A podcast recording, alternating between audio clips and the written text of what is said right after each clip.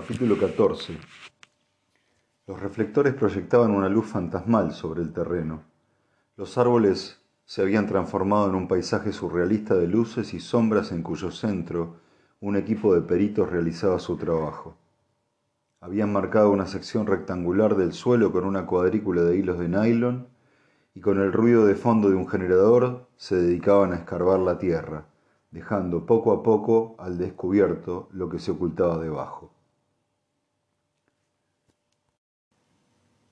Mackenzie los observaba a poca distancia mientras masticaba una grajea. Parecía cansado y ojeroso. Los reflectores le daban un aspecto todavía más pálido y le acentuaban las sombras de bajo los ojos. Hemos encontrado la fosa esta tarde. No es muy honda, tendrá 40 o 50 centímetros. Al principio creíamos que era una falsa alarma, algún animal o la guarida de un tejón, hasta que hemos encontrado una mano. Estábamos en un bosque a unos tres kilómetros de donde había sido hallado el cadáver de Sally Palmer. Cuando llegué, apenas pasada la medianoche, el equipo de forenses ya había retirado la mayor parte de la capa superficial. Una de las agentes cernía la tierra con un sedazo. Paró para examinar algo, lo desechó y continuó. ¿Cómo lo han encontrado? pregunté a Mackenzie. Con un perro rastreador. Asentí. La policía no solo usaba los perros adiestrados para encontrar drogas explosivos. Rara vez resulta fácil localizar una fosa, y mucho menos cuando la zona que hay que cubrir es tan extensa. Si el cuerpo lleva cierto tiempo enterrado, la tierra removida, al asentarse, forma una depresión reveladora y mediante sondas puede comprobarse si en alguna parte cede con más facilidad que la tierra de alrededor. En Estados Unidos había un forense que incluso había logrado resultados interesantes buscando fosas con un alambre de los usados en rabdomancia. Sin embargo, los perros seguían siendo el mejor medio de dar con un cuerpo enterrado. Su agudo olfato es capaz de detectar los gases liberados durante la descomposición aún a través de varios metros de tierra. Los mejores habían llegado incluso a localizar cuerpos enterrados más de un siglo antes. El equipo de peritos escarbaba la tierra en torno a los restos parcialmente expuestos con la ayuda de paletas y cepillos, con una precisión digna de un arqueólogo. Las técnicas son las mismas tanto si la fosa tiene pocas semanas como si data de varios cientos de años. El objetivo en ambos casos es exhumar el cuerpo, alterándolo lo menos posible con el fin de descifrar cualquier prueba que haya podido ser enterrada con él. En nuestro caso, lo más relevante ya era visible. No tomé parte en las labores de recuperación del cuerpo, pero estaba lo bastante cerca como para cerca para ver cómo avanzaban. ¿Algo que comentar? preguntó Mackenzie lanzándome una mirada. Solo una cosa de la que supongo ya se han percatado. Dígamelo de todos modos. Que no es Lynn Mitcalf, dije. Mackenzie resopló con indiferencia. Siga. No es una fosa nueva. Sea quien sea, fue enterrado mucho antes de que Lynn desapareciese. No queda tejido blando, ni huele. Ya es mucho que el perro lo haya encontrado. Le transmitiré su enhorabuena, manifestó con laconismo. ¿Cuánto tiempo diría que lleva ahí adentro? Echó un vistazo a la excavación. El esqueleto ya estaba casi totalmente desenterrado. Los huesos habían cogido el color de la tierra. Eran de un adulto, yacía de lado y parecía conservar los restos de una camisa y de unos vaqueros. No puedo precisar mucho sin hacer pruebas. Enterrado a esa profundidad la descomposición es más lenta que en la superficie. Para alcanzar ese estado debe pasar al menos un año o quince meses, aunque yo diría que lleva ahí bastante más tiempo, quizá unos cinco años. ¿Y cómo lo sabe? Por los vaqueros y la camiseta. El algodón tarda cuatro o cinco años en pudrirse. Todavía no se han disuelto del todo, pero casi. ¿Algo más? ¿Puedo acercarme? Sírvase usted mismo. Los miembros del equipo no eran los que yo había conocido la otra vez en el lugar donde se halló el cadáver de Sally Palmer. Al ponerme en cuclillas al borde de la excavación se quedaron mirándome, pero siguieron con su tarea sin hacer ningún comentario. Ya era tarde y les quedaba una larga noche por delante. ¿Indicios de traumatismos? pregunté a uno de ellos. Presenta lesiones craneales graves, pero apenas acabamos de desenterrarlo, dijo señalando la parte superior derecha del cuerpo, aún cubierta parcialmente de tierra, aunque ya podían verse unas fracturas que partían de una sección donde el cráneo estaba hundido. Parece un golpe de un objeto contundente, más que de un objeto cortante o balístico, dije examinándolo. ¿Usted qué opina? Asintió. A diferencia de su colega de la vez anterior, a este no parecía molestarle mi injerencia. Eso parece, pero prefiero no dar mi veredicto hasta asegurarme de que no tiene ninguna bala en el interior del cráneo. Las lesiones craneales provocadas por impacto de bala o por objetos cortantes como un cuchillo producen un tipo de traumatismo distinto al que ocasiona un objeto contundente. En general no cuesta distinguirlas y hasta ese momento todos los indicios apuntaban a que las de ese cráneo hundido como una cáscara de huevo pertenecían al último tipo. Con todo, las reservas del perito me parecieron prudentes. ¿Cree que las lesiones del cráneo fueron la causa de la muerte? preguntó Mackenzie. Podría ser, contesté, pero el aspecto que presentan debieron, por el aspecto que presentan debieron ser fatales, siempre y cuando no fueran post-mortem. Pero todavía es pronto para decir algo al respecto. ¿Qué más puede decirme entonces? Preguntó algo contrariado. Pues que es un varón, seguramente blanco, de unos veinte años más o menos. ¿Lo dice en serio? preguntó asomándose a la fosa. Fíjese en el cráneo. La mandíbula es distinta en hombres y en mujeres, la de los hombres es más prominente. ¿Y ve la zona del oído? ¿Ve el hueso que sobresale? Es el arco cigomático, y es mayor en los hombres que en las mujeres. En cuanto a la raza, los huesos nasales sugieren linaje europeo más que africano. Supongo que también podría ser asiático, pero la forma del cráneo es demasiado romboidal, así que yo diría que no. ¿Y la edad? dije encogiéndome de espaldas. En fin, por el momento no son más que conjeturas, pero por lo que puedo ver las vértebras no están gastadas. Además, ¿ve las costillas? pregunté señalando la parte del hueso que despuntaba de la camisa. Con la edad, los extremos se vuelven irregulares y nudosos, y los de este están más bien afilados, de modo que es un adulto joven. Mackenzie cerró los ojos y se frotó el puente de la nariz. Estupendo. Es justo lo que necesitábamos, un asesinato sin relación con los otros. Y abriendo los ojos de repente preguntó, Este no presenta signos de degollamiento, ¿no? No que yo vea. Yo ya había buscado marcas de cuchillo en las vértebras cervicales. Con el tiempo que lleva enterrado es difícil determinarlo sin realizar un examen a fondo, pero a simple vista no se ve nada. Gracias a Dios, algo es algo, musitó Mackenzie. Comprendía su posición, Costaba decidir qué era peor, si abrir una segunda investigación por homicidio o encontrar pruebas de que el mismo asesino llevaba años actuando. Pero eso, gracias al cielo, no me concernía. Me puse en pie y me sacudí la suciedad de las manos. Si no me necesita para nada más, me marcho. ¿Podría pasarse mañana por el laboratorio? O sea, hoy, preguntó Mackenzie conteniendo su inquietud. ¿Para qué? La pregunta pareció sorprenderle para echarle un vistazo al cuerpo. Supongo que a, media mañana habremos terminado de desenterrarlo. Estaría a su disposición a la hora del almuerzo. Creo que da usted por hecho que voy a involucrarme en el caso. ¿No es así? Esta vez fui yo el sorprendido, no tanto por la pregunta en sí como por el hecho de que parecía conocerme mejor que yo mismo. Sí, supongo que sí, contesté aceptando la evidencia. Estaré allí a las doce. Me desperté en la cocina. Hacía frío y estaba desorientado. Delante de mí tenía abierta la puerta del jardín, desde la, que, se veían los primeros rayos del sol. El recuerdo del sueño seguía fresco en mi mente, las voces y la presencia de Cara y Alice tan vívidas como si, acabaran, si acabara de hablar con ellas. Esa noche había sido más perturbador que de costumbre. Había presentido que Cara quería advertirme acerca de algo, pero yo no había querido escucharla. Tenía demasiado miedo de lo que pudiera decirme. Me recorrió un escalofrío. No recordaba haber bajado las escaleras ni qué inconsciente motivo me había llevado a abrir la puerta. Me disponía a cerrarla, pero me frené. Alzándose como un acantilado en medio del pálido mar de niebla que recubría los campos, divisé la impenetrable oscuridad del bosque y mientras lo contemplaba tuve una premonición. Los árboles no me dejan ver el bosque. La frase se introdujo en mi cabeza como salida de la nada. Por un momento parecía esconder un significado más profundo que se diluyó en cuanto intenté aprenderlo. Todavía estaba intentándolo cuando noté que algo me rozaba la nuca. Di un respingo y me giré. En la cocina no había nadie.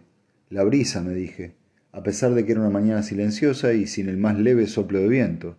Cerré la puerta intentando no hacer caso de la sensación de desasosiego que me invadía. La impresión de que unos dedos me habían acariciado la piel persistió hasta que volví a meterme en la cama a esperar que amaneciera. Tenía que matar casi toda la mañana antes de que se requiriera mi presencia en el laboratorio. A falta de algo mejor que hacer, fui paseando a casa de Henry para desayunar con él, como solía hacer los sábados. Lo encontré levantado y parecía animado y contento. Mientras freía unos huevos y asaba un poco de bacon, me preguntó qué tal había ido la noche anterior. Tardé unos segundos en darme cuenta de que se refería a la barbacoa en casa de Jenny y no al hallazgo en el bosque. Esa última noticia todavía no se había difundido y no podía imaginarme cuál sería la reacción cuando se supiera. Ya bastante le había costado al pueblo afrontar una muerte y una desaparición.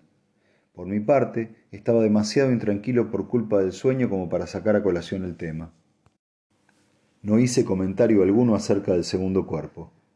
El buen humor de Henry era contagioso y logró que saliera de su casa con el ánimo bastante más levantado. Mi humor siguió mejorando mientras iba a buscar el coche.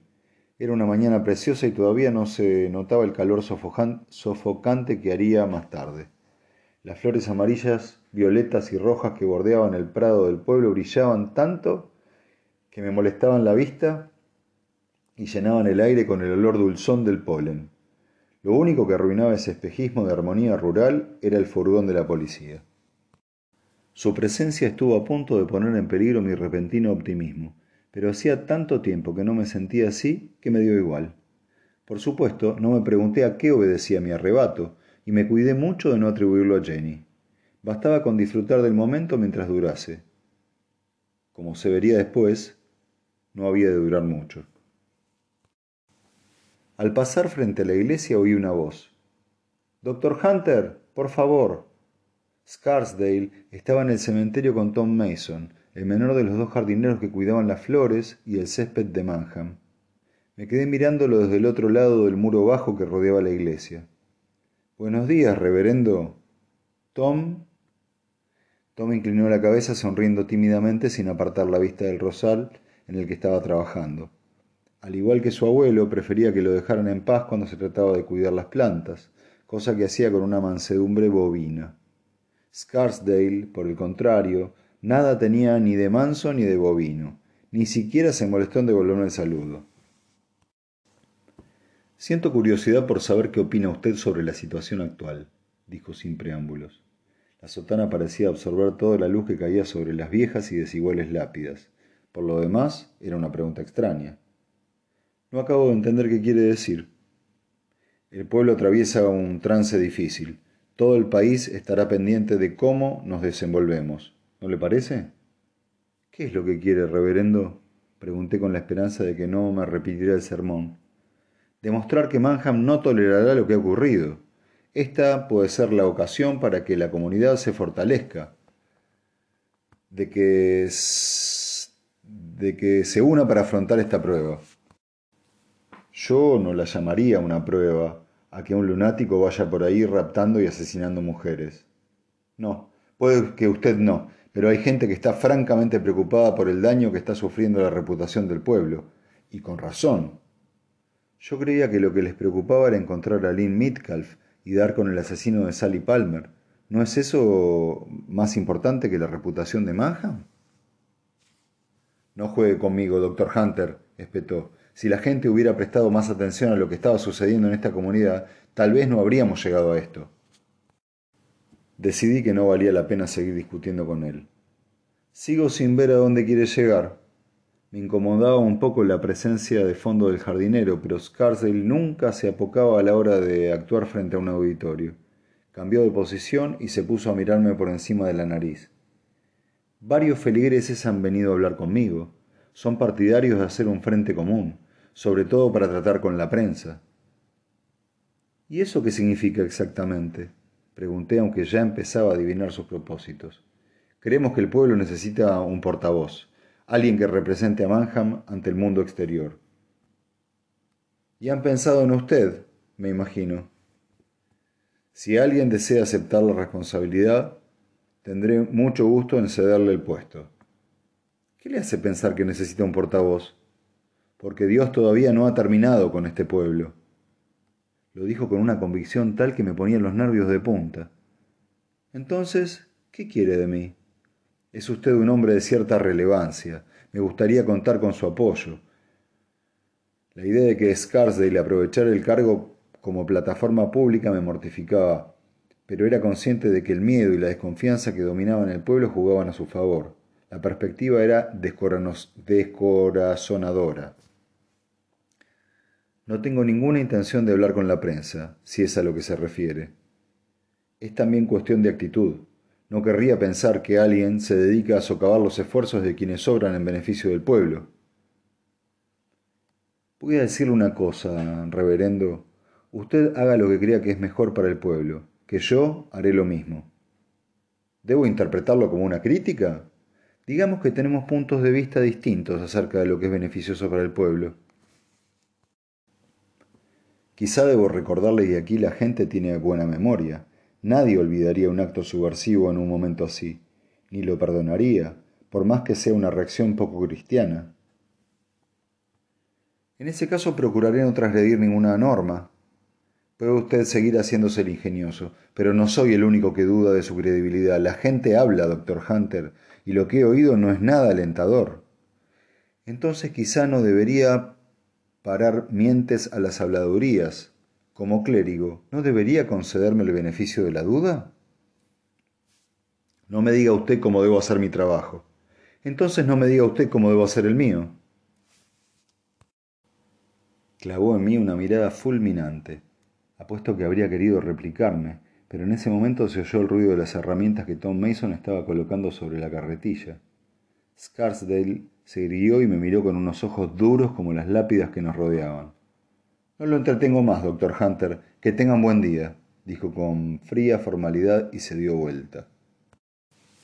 Bueno, lo has hecho bastante bien, pensé con amargura mientras retomaba mi camino. Mi intención no era dar lugar a una confrontación, pero Scarsdale me hacía sacar lo peor de mí. Rumiando todavía lo que me había dicho, no me di cuenta de que un coche se paraba a mi lado. Parece que sales de un funeral. Era Ben. Llevaba puestas las gafas de sol y tenía apoyado su musculoso brazo en la ventanilla abierta de su nuevo Land Rover de color negro. Estaba polvoriento, pero así y todo, el mío parecía una antiguaya a su lado. Perdona, tenía la cabeza en otra parte. Ya me he dado cuenta. Supongo que no tiene nada que ver con el señor Casabrujas, ¿no? dijo estirando la cabeza en dirección de la iglesia. He visto que estabais hablando no pude reprimir una carcajada. La verdad es que sí, dije. Le resumí brevemente la charla con Scarsdale y Ben sacudió la cabeza. No sé a qué Dios se supone que adora, pero si en algo se asemeja al bueno del reverendo, espero no encontrármelo nunca en un callejón oscuro. Tendrías que haberlo mandado a la mierda. Seguro que eso le habría hecho mucha gracia, por la manera en que lo dices parece que la tiene tomada contigo. Eres una amenaza para él. ¿Yo? exclamé sorprendido. Piénsalo. Hasta ahora no, eras más que, no era más que un rancio sacerdote con una congregación de cuatro gatos. Esta es su gran oportunidad, y tú representas una amenaza a su autoridad. Eres médico, tienes formación, vienes de la gran ciudad, y además eres laico, no lo olvidemos. No tengo ningún interés en competir con él, dije exasperado. No importa, ese cabronazo miserable se ha erigido en la voz de Manham.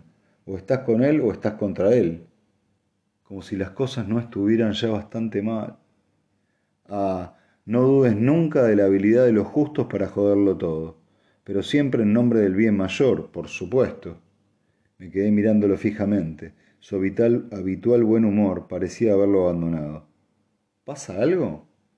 Es que tengo el día cínico, como habrás notado. ¿Qué te ha pasado en la cabeza? Cerca del ojo tenía un rasguño y una hinchazón parcialmente oculta tras las gafas de sol. Me lo hice anoche en la reserva, persiguiendo a un furtivo de los cojones, dijo tocándose el bulto. Intentaba hacerse con un nido de aguilucho que tengo bajo mi vigilancia. Salí tras él y terminé de bruces por el suelo. ¿Lo cogiste? Ben movió la cabeza en señal de negación. Pero lo cogeré. Estoy seguro de que es Brenner. El cabrón tenía el coche aparcado cerca. Estuve esperándolo, pero no apareció. Seguro que permaneció escondido hasta que me fui. Y tras esbozar una sonrisita agregó, le pinché los neumáticos, así que espero que fuera él. Te has arriesgado demasiado, ¿no? ¿Qué va a hacer? ¿Denunciarme? dijo soltando un bufido desdeñoso. ¿Te pasarás por el LAM? Puede que sí. Entonces quizás nos veamos allí. Al arrancar, el tubo de escape de su potente Land Rover dejó tras de sí una nube de humo. De camino a casa seguí pensando en sus palabras. El mercado negro de especies protegidas, aves sobre todo, siempre ha sido un negocio rentable. Sin embargo, todo el papel que habían tenido en la mutilación de Sally Palmer y la desaparición de, de Lynn Metcalf, pensé que sería conveniente dar parte a la policía. El, problema era que ese detalle de los crímenes no había trascendido al público, por lo que no podía contar con que Ben se encargara de hacerlo lo cual significaba que debía ser yo quien se lo dijera a Mackenzie. No me hacía ninguna gracia la idea de actuar a espaldas de Ben, máxime cuando era posible que se tratara de una falsa alarma, pero no podía correr riesgos. La experiencia me había demostrado que hasta los detalles más nimios pueden ser importantes. Por entonces no podía saberlo, pero pronto se demostraría que así era, y de la forma más inesperada.